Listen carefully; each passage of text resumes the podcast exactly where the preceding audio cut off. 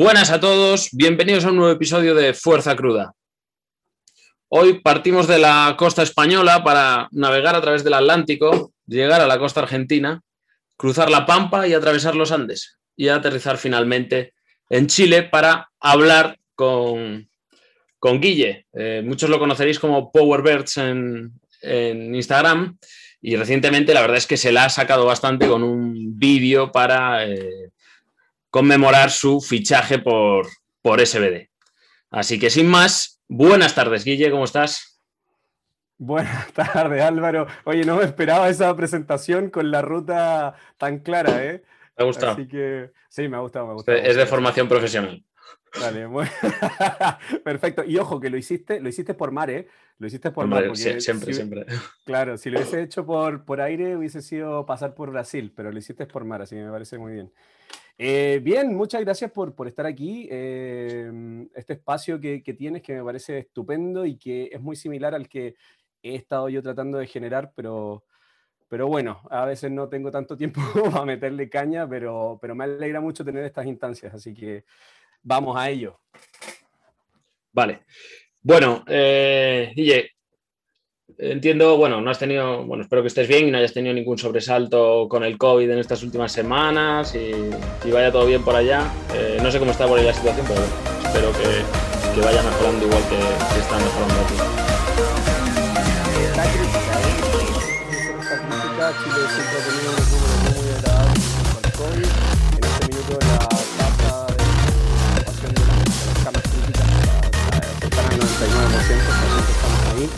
Eh, la vacunación, si bien hemos sido de los países que va más rápido, eh, bueno, la discusión que hay en todas partes, ¿no? Hay gente que no quiere vacunarse, eh, ha surgido de todo por estos días, el debate, y es un tema. Pero bueno, ahí vamos, no, estamos con fronteras cerradas, estamos con limitación para movernos, etcétera, etcétera, y la verdad, si te soy sincero, no se ve eh, muy cercano el fin de, esto aún, así que bueno, ahí estamos.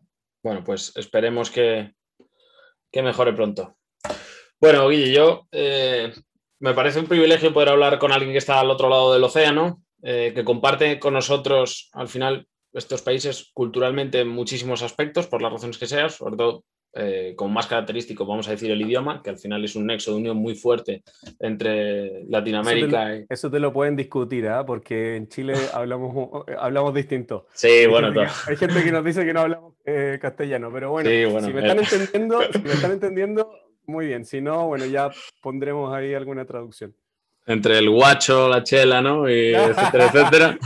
Exacto, va muy bien, me parece que estés informado. Estoy, sí, estoy puesto.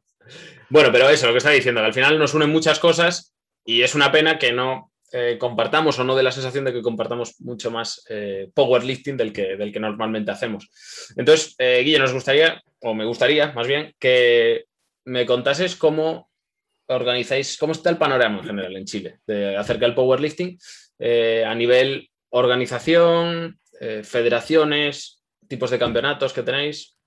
Vale, te voy contando, te voy haciendo más o menos un resumen.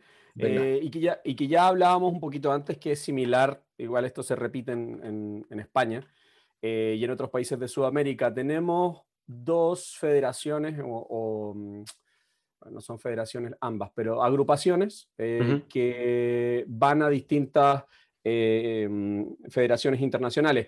Por un lado tienes la ACHIPO, que es la agrupación chilena de powerlifting o asociación chilena de powerlifting, que va, clasifica a sus atletas a IPL y a Sí. WRPF, ¿vale? Ellos tienen, bueno, en realidad ambas, ambas ramas de, o ambas federaciones en Chile tienen un nacimiento en común. No sabría decirte a qué año se remonta porque la verdad no he hecho muy bien las tareas aquí, pero tengo esa, esa, esa tarea pendiente. Yo creo que finales de los 80, principios de los 90 probablemente ya había gente haciendo powerlifting acá, lo cual es bastante tardío si lo comparamos a, a España probablemente, que en los 90 ya estaba, había gente, habían campeonatos nacionales, me imagino, ¿no? Entonces, eh, yo creo que por ahí los primeros powerlifters y tienen un, un, un, un origen en común ambas ramas y luego hasta 2015 eh, la cosa era bien precaria, no sé si clasificaba a la gente a campeonatos internacionales, pero se organizaban cosas a nivel nacional. Y en 2015 hubo una discusión, que esto en Chile hay, eh, eh, es de conocimiento, eh, es de conocimiento general, pero nadie sabe bien la historia y me gustaría en algún minuto escribirla en alguna parte para que se sepa la, la historia de ambos lados, pero el meme dice que por una discusión de una banca que se perdió en un campeonato, se dividieron ambos grupos y surgió FECHIPO y ACHIPO, que son eh, finalmente la, alianza y la Federación Chilena. la, banca, la banca de la discordia. ¿eh? Exacto, la banca de la discordia. Se perdió una banca y yo he escuchado ambas historias, ¿eh? la, del Achipo y la de Fechipo, de la gente involucrada, y se generó no solo la ruptura, que unos optaron irse a IPF y otros optaron irse en ese minuto a GPA, que es la Global Powerlifting Alliance, eh, sino que también mucha enemistad entre, entre ambos lados. No solo fue una decisión de dividirnos y optar por distintas visiones del powerlifting, sino que también de tirar mucho beef al otro, al otra, a la otra vereda. Entonces, eso continuó desde 2015 en, este, en un evento en particular que fue el Santiago Sports Festival. Eh, y a Chipo se afirmó mucho más porque el grupo era más grande. Ellos iban en ese minuto a GPA y eran un grupo más grande que se supo organizar y rápidamente eh, obtuvieron apoyo de empresas, rápidamente se constituyeron como, como una federación, aunque no, no, era, no era federación, en realidad no lo es, hoy en día no, no, no, está, no es una federación ante el Instituto Nacional de Deportes, pero sí avanzaron muy rápido y, su, y la calidad de sus eventos fue buena mm, al corto tiempo. Versus Fechipo, que en realidad no se llamó así en un comienzo, no tenía nombre, sino que era IPF en Chile, eh, que era muy precario, era más que nada una persona gestionando y se organizaban campeonatos nacionales que llevaban uno o dos o cuatro máximo atletas a los internacionales. Y eso no cambió hasta año 2018, 17, 18, que empezamos a llegar más personas a Fechipo a, lo que es IPF en Chile. Eh, ahí, bueno, viene ligado un poco mi, historia por otra parte, porque yo estaba en 2016 en España y fue allá donde competí por primera vez y luego al llegar a Chile, bueno, busqué donde competir en IPF porque era donde yo quería. Y ahí empezó, eh, em, echamos a andar esto y Fechipo surge como una federación ante el Instituto Nacional de Deporte el año 2019 recién. Y a ese año nosotros, eh, junto con algunos compañeros de, de, distintos clubes, formamos la, mm, la, federación y formamos obviamente también eh, la directiva. Y empezamos a movernos también a nivel internacional y se nos conoció en FESUPO y se nos conoció en IPF y hoy en día gozamos de, de una buena posición, aún siendo un país súper eh, nuevo, eh, una muy buena posición y tanto mm, Parage como Keller, que son los más grandes ejecutivos de IPF, tienen conocimientos de nosotros por el solo hecho de que llegamos metiendo mucho ruido, como haciendo las cosas bien, siendo súper formales, el presidente se desenvuelve súper bien en inglés y ha terminado traduciendo cosas para gente en los sudamericanos. Entonces, claro, hicimos muy buenas migas con IPF y con FESUPO y hoy en día gozamos de esa posición, aunque tenemos bastante pocos atletas en comparación a, otros países. Eh, por otro lado, la Chipo, Álvaro, eh, iba muy bien encaminada con GPA, pero GPA desgraciadamente es una federación que probablemente tuvo su, su peak y ya va en declive, creo yo, por la cantidad de atletas, de, afiliados que tiene. Es más que nada Sudamérica, me, me, atrevería a decir que Argentina, Brasil y el resto son algunos países pequeñitos y e invitaciones que hacen de algún ruso y qué sé yo y le ponen mundial. Entonces, a Chipo, que, tiene una muy buena gestión, se me eh, fue el 2018, creo, 19, a un campeonato, al mundial, llevó a sus atletas que están súper bien preparados y la calidad de ese evento fue tan mala que ellos al llegar decidieron ¿No participaron? No, no, participaron, participaron, pero, pero al, al volver, claro, hicieron una reunión entre ellos, entre los directivos, y dijeron, como no puede ser que vamos a un mundial y tenga menor calidad de lo que organizamos nosotros en Chile. Entonces ellos decidieron desafiliarse de GPA eh, y se pasaron, ahí, ahí cambiaron de nombre. Ellos eran Alianza Chilena de Powerlifting y pasaron a ser, no sé si agrupación o asociación, y se afiliaron a IPL, que es la International Powerlifting League, que tiene bastante más afiliados, pero como te comentaba, yo creo, y esto no estoy seguro aquí, eh, eh, IPL es más grande en América eh, y particularmente en Estados Unidos que en Europa, por eso quizás ustedes no lo han escuchado tanto. habría que confirmar ese dato pero también ellos tuvieron la posibilidad en 2020 de afiliarse a la WRPF. Entonces, Achipo clasifica a sus atletas y tiene torneos para IPL y para WRPF, lo cual me parece sensacional para los atletas de esa federación tener esas oportunidades, porque ambas federaciones tienen bastante, bastante mm, eh, foco hoy en día. O sea, hay, hartas miradas puestas en IPL en Estados Unidos, que para que te hagas una idea es donde está um, USAPA, o sea, John Hack la, gente de IPF que se fue de IPF está en IPL en este minuto. Bueno, en realidad ellos pueden competir en varias federaciones, eso es lo que pueden. Sí, pero no tienen restricciones ni sanciones por, cambiar de una a otra o, ir a varias competiciones. Sí, yo, Entonces, claro. Yo creo que ese es el panorama, más o menos. Claro. Bueno, sí, es, al final es bastante parecido ¿eh? a lo que tenemos aquí, es lo que me has hablado. Eh, pero bueno, sí que es verdad que la restricción de no poder cambiar de, federación creo que es el mayor factor limitante de, que tiene ahora mismo IPF. Pero, pero bueno, también hay que tener en cuenta que el, tema del dopaje es, bastante limitante también, ¿no? Entonces, si tú estás permitiendo que la gente esté cambiando a federaciones que no tienen controles, a unas que sí tienen controles, pues bueno, al final es un poco engorroso y, complicado, de gestionar. Eh, es, una discusión que yo creo que, o sea, si, si, quieres algún día lo podemos comentar, pero, pero requiere harto tiempo, requiere revisar muchas aristas, no, no, no hay que tomarlo tan a ligera, porque claro, eh, tengo amigos que son de IPL, WRPF, que ven súper mal esa decisión pero que me da la impresión de que se lo toman muy a la ligera y no ven finalmente eh, qué es lo que está atacando eh, esa decisión desde arriba. Y a veces también hay un problema de comunicación, que IPF no siempre deja, deja la información clara de por qué se están tomando ciertas decisiones que parecen súper duras, pero luego detrás sí existe un razonamiento, pero bueno, eh, sí, es la limitante. sí, yo creo que sí, a día de hoy sí.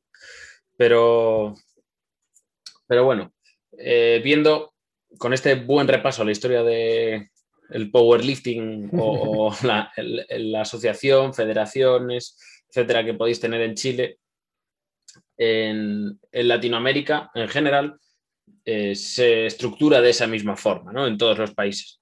Eh, vamos a encontrar IPL, WRPF y las, las, que estén adscritas a IPF.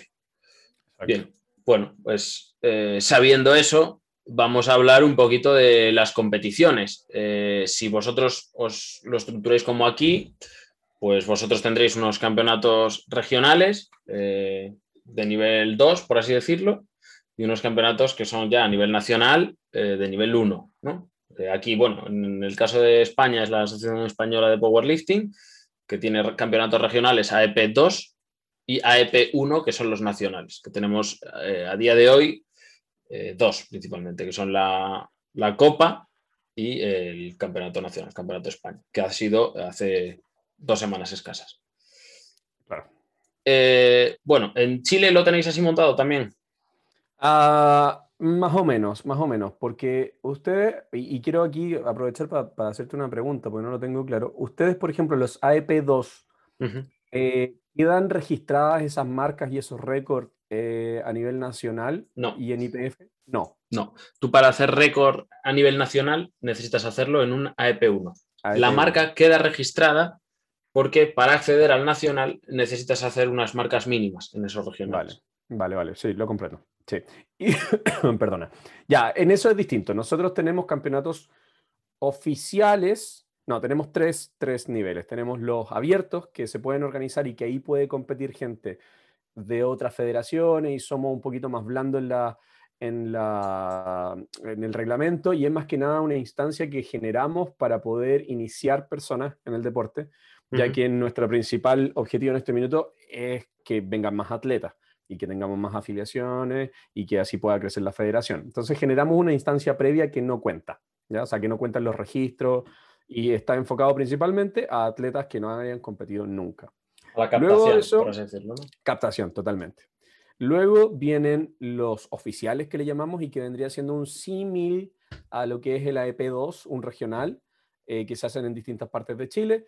Y esos te permiten ya registrar una marca, pero nosotros hasta el, hasta el momento sí los estamos contando dentro de nuestro registro eh, nacional y esas marcas aparecen en, en, en, IPF.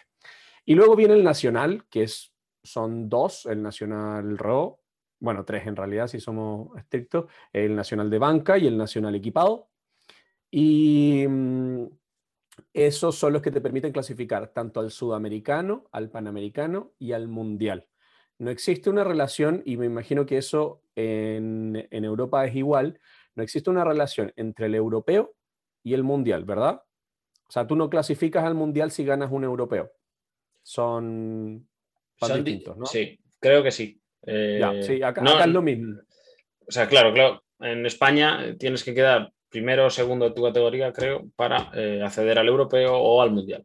O al mundial, vale, perfecto. Aquí es exactamente lo mismo. Las naciones, tanto en FESUPO, que es la Federación Sudamericana, o en IPF, eh, cada nación es la que envía a su gente, por ende no existe como una, clasificación sudamericana. Entonces, quien gana el nacional, se gana los pasajes, eh, bueno, por decirlo de alguna manera, porque en realidad los paga él, para ir a un sudamericano o a un mundial. Y te contaba hace un rato que existe este paso intermedio que se hace cada dos años, que es el panamericano. Sí, háblanos un poquito de eso, que es interesante, porque... Sí, acá, acá en Sudamérica, bueno, en América existen dos federaciones de, mm, de powerlifting asociadas a IPF, que son la FESUPO, la Federación Sudamericana de Powerlifting, que cuenta de Venezuela hacia abajo. Estando Venezuela no en este minuto eh, eh, inscrito en FESUPO, en realidad no está afiliado, pero es un tema ahí, discusión aparte, pero sí corresponde eh, Venezuela a, a, la región. Y de Panamá hacia arriba son de la NAPF, que es la North American Powerlifting Federation.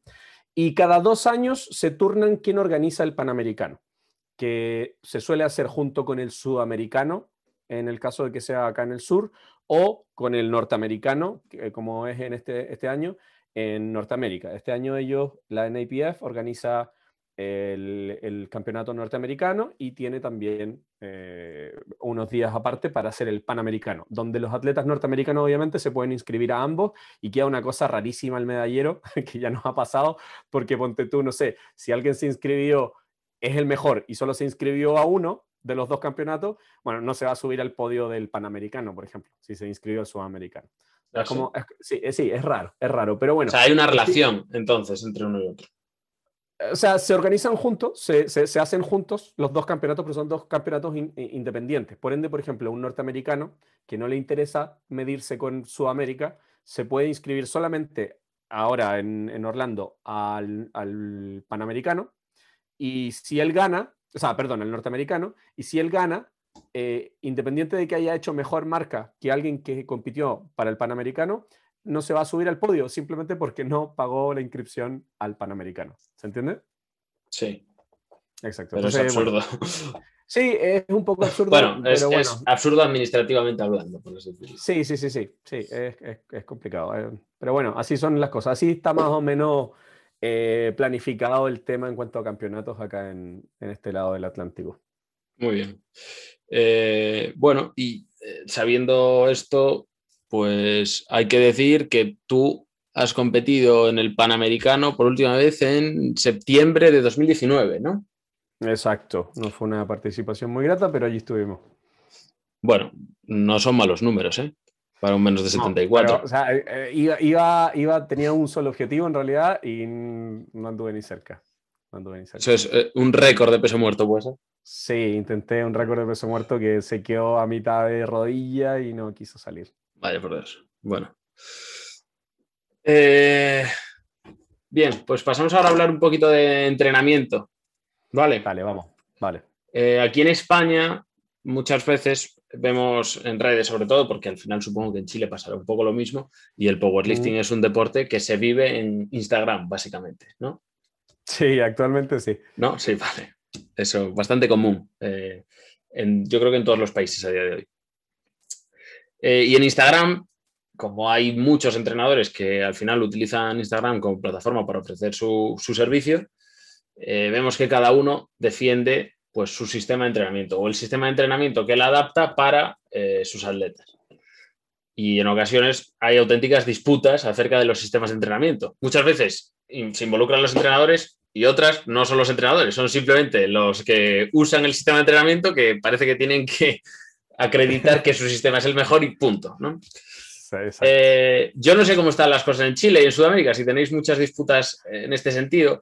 Lo digo sobre todo porque al final eh, la suerte que tenéis es que sois muchos países eh, hispanohablantes que luego os encontráis en un campeonato y claro, ahí se tiene que aglutinar muchísima gente y muchísimos criterios y diferentes opiniones que seguro son muy interesantes de escuchar.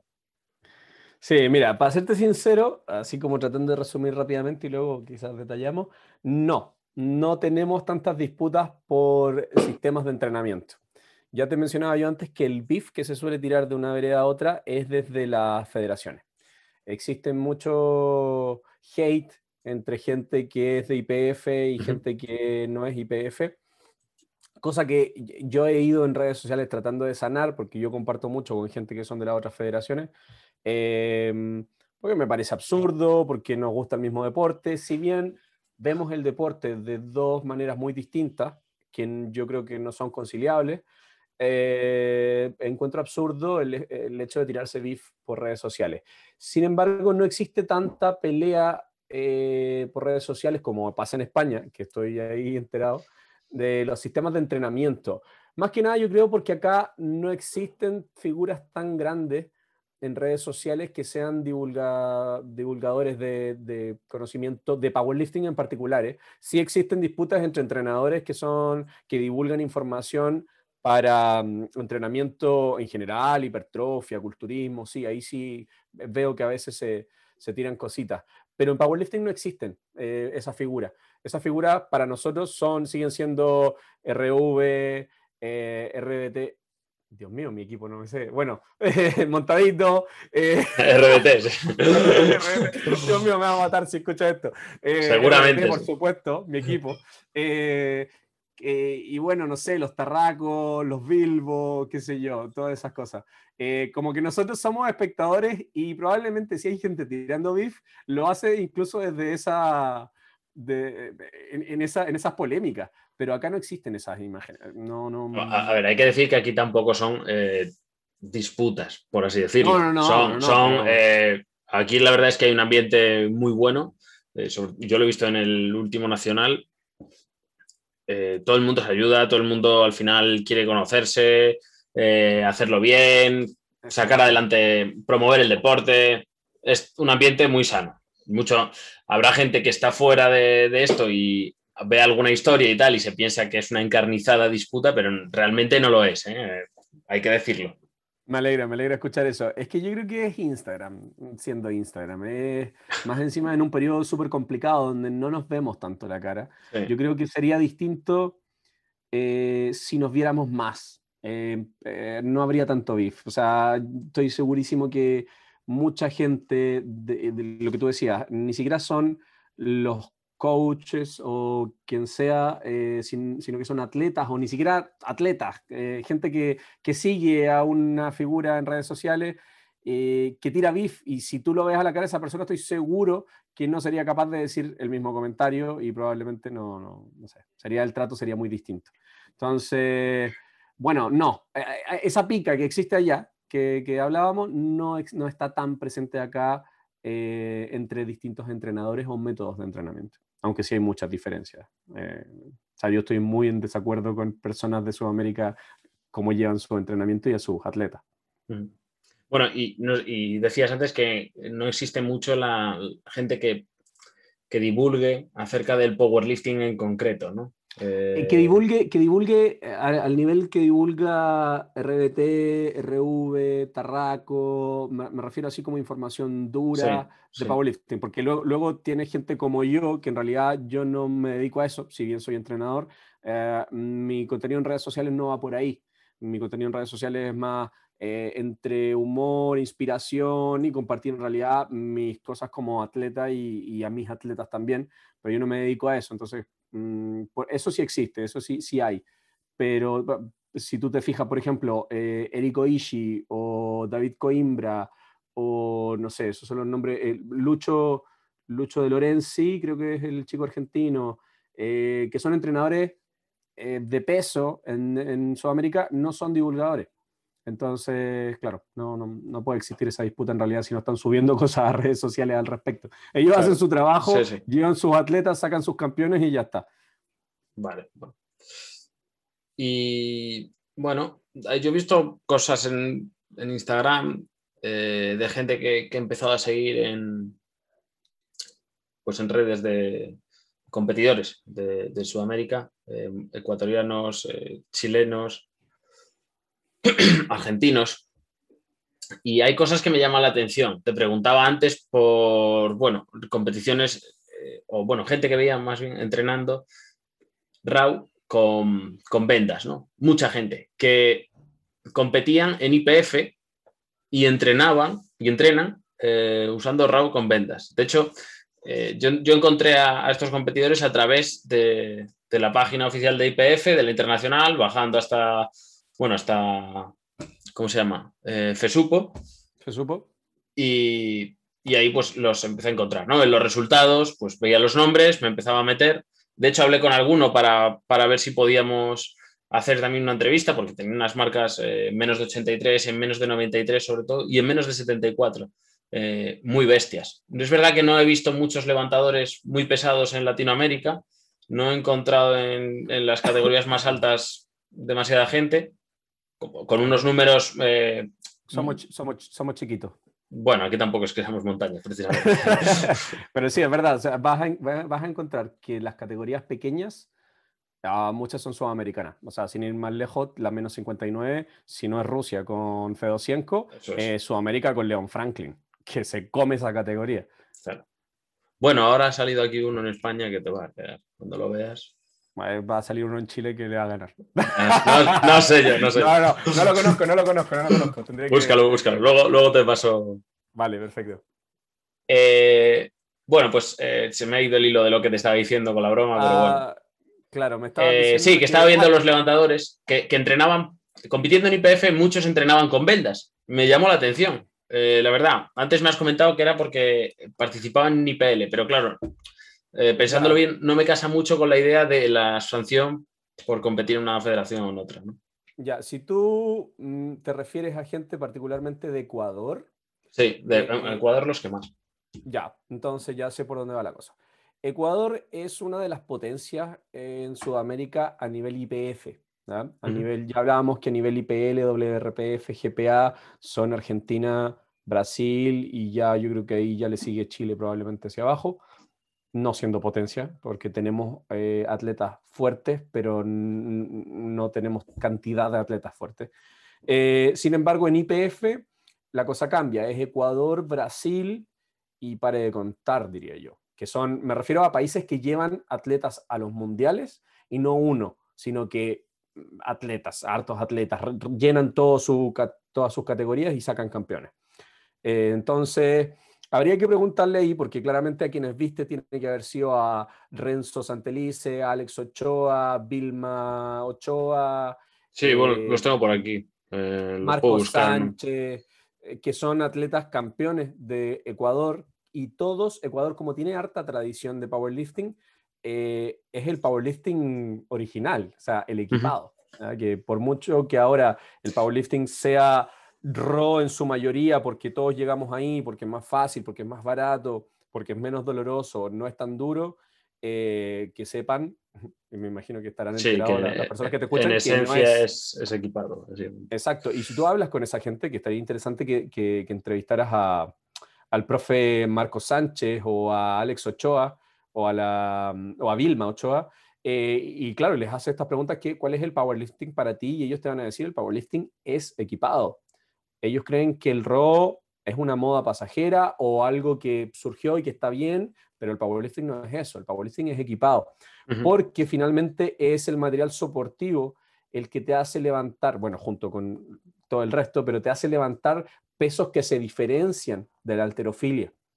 Claro. ¿Se entiende? O sea, como nosotros estamos levantando pesos, imagínate, em, Ochoa, Alex Ochoa, que te lo nombro porque es un buen amigo mío y es también la persona que gana mi categoría, eh, siendo él equipado su prioridad, nos baila en Raw también. Entonces, eh, Alex Ochoa eh, es una persona que pesando menos de 74, levanta, ¿qué estará levantando? Creo que 320 en sentadilla, versus no sé lo que estará levantando en Raw, 250, 260 o no sé, por ahí. Gente que le saca 100 kilos. Hay mucha diferencia, está claro. Exacto. Pero bueno, habría que preguntarle a ellos, porque estoy seguro que yo, también los he visto entrenar solamente con las vendas y, y, no estar entrenando, por ejemplo, con el, con la trusa, con el squat suit, claro, con la trusa, o muchas veces la ocupan, pero solamente la parte inferior y no se ponen los straps. Entonces, claro, habría que preguntarle en realidad a ellos eh, cómo es que estructuran su entrenamiento, porque claramente lo están ocupando, o sea, es como que ocuparan la sentadilla RO, que en parte es el mismo gesto, pero no es el específico de competencia.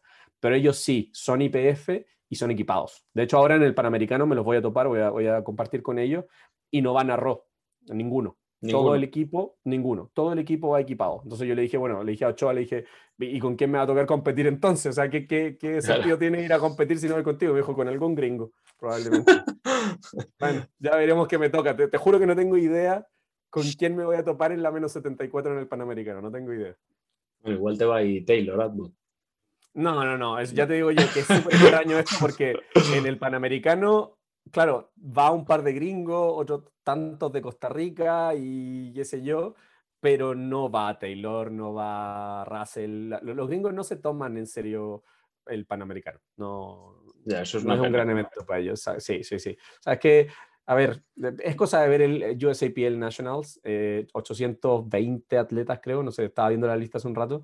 Es un mundial. Es ahí, si ves el nivel más alto que el del mundial, Sí, sí, eh, está claro. Entonces, claro, igual eh, tienen, tienen razón para estar con la mente en otra cosa y no tomar en su carrera deportiva eh, muy en serio un panamericano en Sudamérica y ni siquiera un panamericano en Norteamérica. Que ya te digo yo que el panamericano cuando se hace en Sudamérica no llega ninguno, ninguno. ¿No? Ningún, ninguno, ningún gringo, ningún gringo. Al menos yo, en los que he ido, ningún gringo. Ningún gringo. Lo, lo, lo norteamericano que nos llega es México, eh, ¿Quién más? Eh, ¿Alguien de Costa Rica? Quizá algún centroamericano. Gringo ninguno. Pero es curioso porque eh, es lo que hablas, con tanto volumen de atletas y tanto nivel, sabiendo que no van a poder ir al, al Mundial, ¿no? ¿Por qué no van al Panamericano? Exacto, podría O sea, por, por muy poco en serio que se lo tomen, sigue siendo un título internacional, ¿no? O sea, tendría, tendría sentido, tendría lógica, como dices tú, que si hay mucha gente que se queda fuera de ir a mundiales y a todos estos campeonatos porque solo llegan el, top, eh, fuesen, ocuparan también esta oportunidades. Pero al parecer no. Bueno, pues eh, en ese caso ellos se lo pierden. Sí, sí, totalmente. Me consta que en Estados Unidos compite mucha gente que, que, bueno, que al final es de origen sudamericano y que, tienen buen nivel, también me sorprende que, no vayan a competir en un panamericano, que, bueno, que al final un tío que es de Estados Unidos pues no le dé a lo mejor el prestigio que merece, bueno, lo puedo llegar a entender, pero que una persona que proviene de, originalmente de esos países no tenga la, la, inquietud de intentar ir a competir allí, pues me sorprende, la verdad. Sí, sí, sí, a mí también. Bueno, eh, Guille, ¿cómo, ¿cómo, ves tú los, patrocinios de Power por allí? vamos a hablar de patrocinios a nivel eh, general, es decir, vivir del powerlifting, patrocinios y eh, fuentes de ingresos que tengan la base en el powerlifting. Ya, mira, si me hubiese hecho esta pregunta hace dos años atrás, te hubiese dicho con mucha esperanza, algún día se va a poder, pero hoy no. Eh, estando muy estresado porque era una persona que trabajaba en oficina y, entrenaba después de, su horario de trabajo. Hoy en día te diría que se puede de forma muy precaria. Em, ha crecido muy, muy, muy rápido el powerlifting en Chile. Eh, me imagino que va similar en otros países. Eh, no sabría decirte abiertamente porque en realidad el último tiempo no he conversado tanto con mis conocidos en Uruguay, en Argentina, en Ecuador, en Perú, pero sí sé que en Chile ha ido muy rápido. Hace dos años atrás no veía gente dedicándose a entrenar exclusivamente a personas de powerlifting. Hoy en día somos varios. O sea, hoy podría al menos mencionarte, no sé, cinco personas que sé que en este minuto solo están trabajando con atletas de power. Hace dos años, obviamente, alguno tendría de power, pero en su mayoría era gente que entrenaba personas para que se estuviesen fuertes, por fitness, eh, o culturismo. El culturismo sí que tiene mucha tradición acá en Chile y en Sudamérica también. O sea, los culturistas pueden vivir de atletas de culturismo y de patrocinios hace un montón de rato. Pero acá estamos comenzando. Eh, aquello que te habría dicho con harta esperanza hace dos años se está cumpliendo y habemos personas que estamos viviendo de cositas del powerlifting. Ya de atletas te digo yo que eh, he gastado una cantidad de plata que no creo que algún momento alguien me la retribuya. Y si me la retribuyen, Dios mío, no voy a pedir nada más al... eso, creo que es una constante ¿eh? en el powerlifting Sí. Bueno, a ver, es distinto, sí, las realidades son distintas en, en algunos países. Como te decía, en Ecuador el powerlifting sí está como deporte... Nacional, por así decirlo. Nación, sí, olímpico. Una federación nacional. Exacto, está junto con la alterofilia y ellos reciben dinero por ir a competir. Es ah, bueno. Tienen, sí, tienen trabajo, pero ellos reciben remuneración. Por ejemplo, la persona, el dirigente que está trabajando en la federación, eh, el profe Marcos, que él es, em, ¿cómo se llama esto? Eh, em, el, entrenador de la selección, ellos, ellos sí tienen una retribución por, por ir, por competir, por entrenar.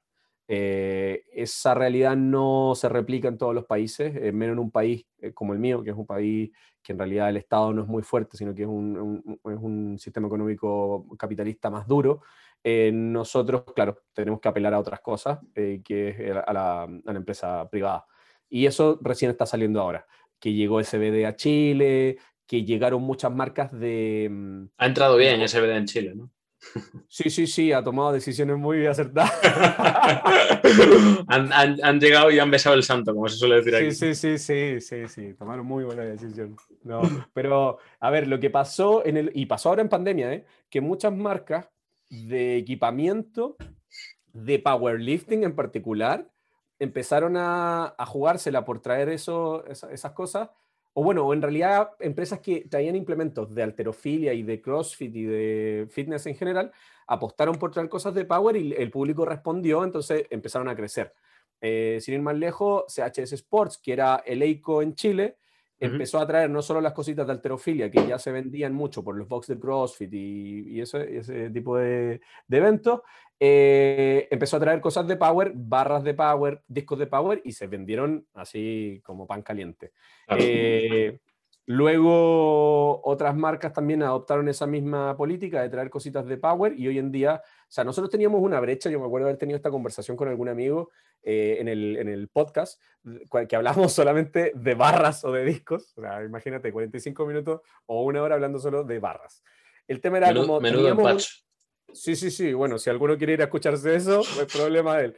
Eh, hablábamos de que teníamos una brecha muy grande, que ahora mismo no te lo puedo convertir a euros porque mis matemáticas no están ahí eh, también, pero teníamos una brecha muy grande entre la barra más barata que podríamos comprar para poder entrenar y, la siguiente, y, la siguiente que fuese como más ah, cercana al powerlifting. O sea, como teníamos una brecha muy grande porque tenías, ponte tú, es que a ver, 300 mil pesos, ya quien escucha, si quiere hacer el cambio lo hará. 300 mil pesos chilenos, eh, no existía una barra de, ese valor. ¿Ya? Existían barras de 100 mil pesos, que serán 100 euros o un poco menos, eh, que eran muy baratas, que no tenían central knurling, que no tenían, eh, ponte tú, no, soportaban mucha carga, no tenían buen revestimiento y de eso pasabas a una barra de 800 mil pesos, que tienen que ser una cosa así como 700 euros, eh, que era la Leico de competencia, o, no, no, la Leico, ni siquiera la Leico, la Leico de competencia está a 1.300.000, que tienen que ser como 1.000 euros. Entonces teníamos una brecha gigante. Está, más barata que aquí. ¿eh? Sí, sí, ¿en serio? La Leico de competición, sí, creo que sí. Porque... No puede ser, si estamos a tomar por culo, como dicen ustedes. Ya, pero... los impuestos pegan. Ah, claro, cuanto más puedas pagar por algo, más te van a cobrar por ello. Ya, ya, ya. Bueno, el tema es que teníamos una brecha muy grande. O sea, desde la barra barata, que se te iba a resbalar en powerlifting probablemente porque no tenía Nurling central, eh, a, la, a la Eleico o a la siguiente que pudieses adquirir, era mucho el salto. Y hoy en día existen una variedad de barras intermedias que ya son de powerlifting en particular, eh, que están a disposición en el mercado. Y eso me parece que ha sido algo súper positivo y que pasó ahora en pandemia. Y eso también va a provocar que en algún minuto esas marcas empiecen a confiar en atletas, a confiar en, quienes practicamos este deporte para patrocinarnos o patrocinar nuestros eventos. Y es lo que está comenzando a suceder ahora. Así que sí, puedes vivir de esto precariamente en este minuto. No te aconsejaría que dejes tu trabajo. Si, si ganas bien y estás seguro, manténlo un tiempo y luego te, te pegas el salto porque si no va a ser un poco más duro. Bueno, eh, aquí hay gente que sí vive del powerlifting, pero bueno, entrenadores que obviamente tienen una cartera muy amplia de clientes, eh, atletas mm, del powerlifting no, viven al final, yo creo que los ingresos vienen eh, de redes sociales, de los códigos de descuento que le dan marcas de suplementación, algún patrocinio que tengan con una marca de ropa, cosas así.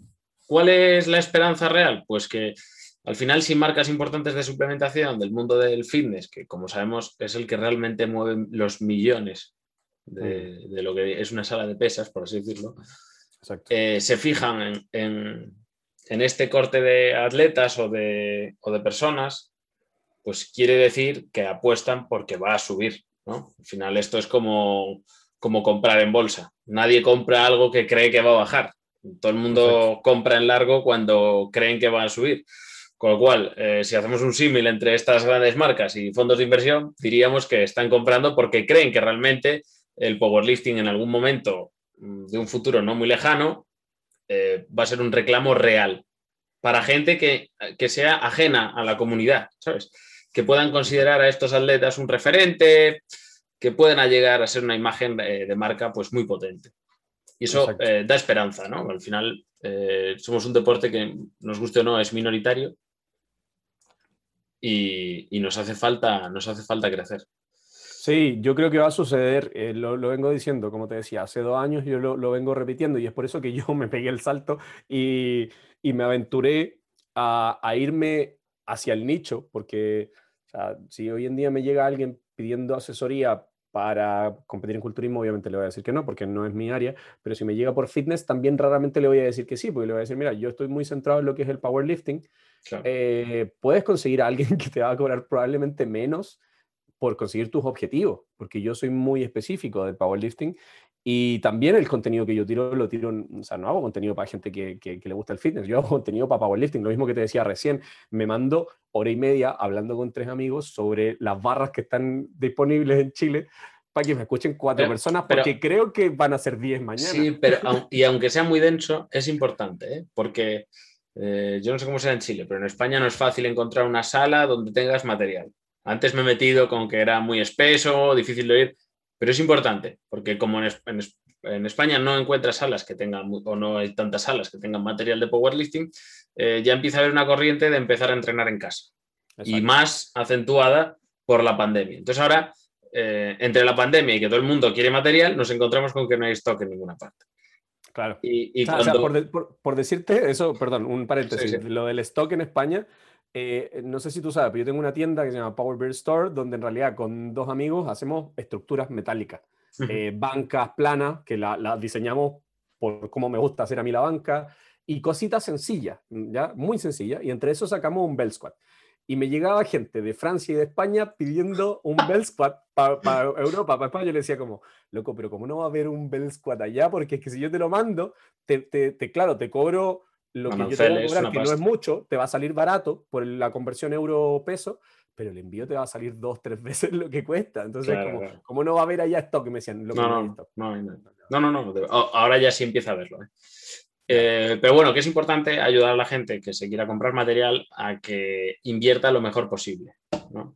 Por ejemplo, eh, lo que me decías antes de, la barra, eh, la Leico, la IPF Competition Bar, aquí vale 1.162 euros. 1100, yo creo que andan por ahí, ¿ah? Yo creo que andan por ahí de precio. Sí, porque ¿Cuánto me has dicho? ¿1.400.000? Un millón tres, creo. Un millón Un millón trescientos. tres. Ujú. No, sí, 1.480 euros. Mira. Es más, sí, sí. Bueno. Pues muy bien. Eh, Guille, yo no sé si quieres eh, comentar tú algo, algún tema que te interese, alguna pregunta que te queda ahí en el tintero que te apetezca hacer. Eh, yo creo que necesitamos hacer otro capítulo para hacer esto mismo, pero yo preguntarte a ti. Vale, cuando quieras. Y lo- lo que- lo que Si si necesito- lo hacemos ahora. Lo que necesito es venir un poco más calmado porque la verdad me has pillado de recién llegado de trabajar, sentarme, eh, ponerme del tirón, ha sido un poco locura. Además voy, Ya, ya. bueno, un poquito apretado y de tiempo. Pero, pero bueno, sí, eh, obviamente lo podemos volver a hacer con más calma y si quieres incluso prepararnos un tema y hablarlo con mucha más calma y, y mucho, más, mucho más tiento y criterio. Sí, a ver, a mí me, me parece que esto es una buena instancia ah, de introducción eh, para que a mí me conozcan quizás las personas que, que te escuchan a ti.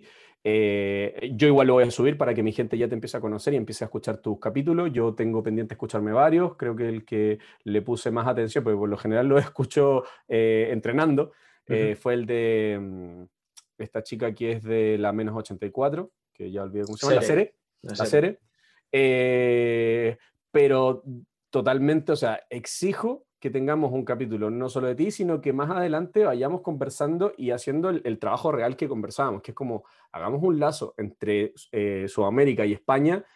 Y el trabajo sería, vámonos conociéndonos, no, no, no tú y yo, sino que vámonos Eso es. conociendo quién, quién es Cere en Chile, porque sé que mucha gente la sigue, eh, y que conozcan nosotros de acá, porque pasa que, a ver, nosotros conocemos mucha gente de, de Europa, eso es verdad. O sea, nosotros estamos muy al pendiente. De- yo mismo transmití por Twitch varias eh, sesiones del Campeonato de España Sí. y las estábamos comentando, sí, o sea, estaba con un amigo que es de la 7 de 4 también. eh, y nos vimos la 9-3 completa con una tabla para que la gente fuera entendiendo quién iba ¿Sí, ganando, o qué? porque la pelea entre los sí, porque entre la pelea entre los Rubénes había que verla ahí con una tabla. Pero no fue, la, no, fue la, no fue la categoría más peleada esa. No, no lo fue. ¿Qué, ¿Cuál No fue? lo fue. Bueno, eh, 93 hubo Ah, sí. mucha pelea, no, no, Vale. no vamos a mentir. Y 105 también fue muy espectacular. Pero en 83, eh, si tú miras a GLs la clasificación, hmm, Ya. ojo, ¿eh? Parece que no, pero en el- creo que fueron con más de 90 GL points, eh, no sé si eran 11 personas En la 8-3. en la 8-3. sí. Ah, buenísimo. Lo tengo aquí, de hecho. Siempre lo tengo A nosotros- abierto ver, cuando... a nosotros A nosotros también nos pasa eso, ¿ah? Nos pasa que, bueno, ya lo hablábamos, que es por la estatura, que la 7-4 y la 8-3 tiene demasiada gente eh, competitiva. Demasiada nueve, gente. personas por encima de los 90 GL. Eso es bastante, eso es harto, ¿ah?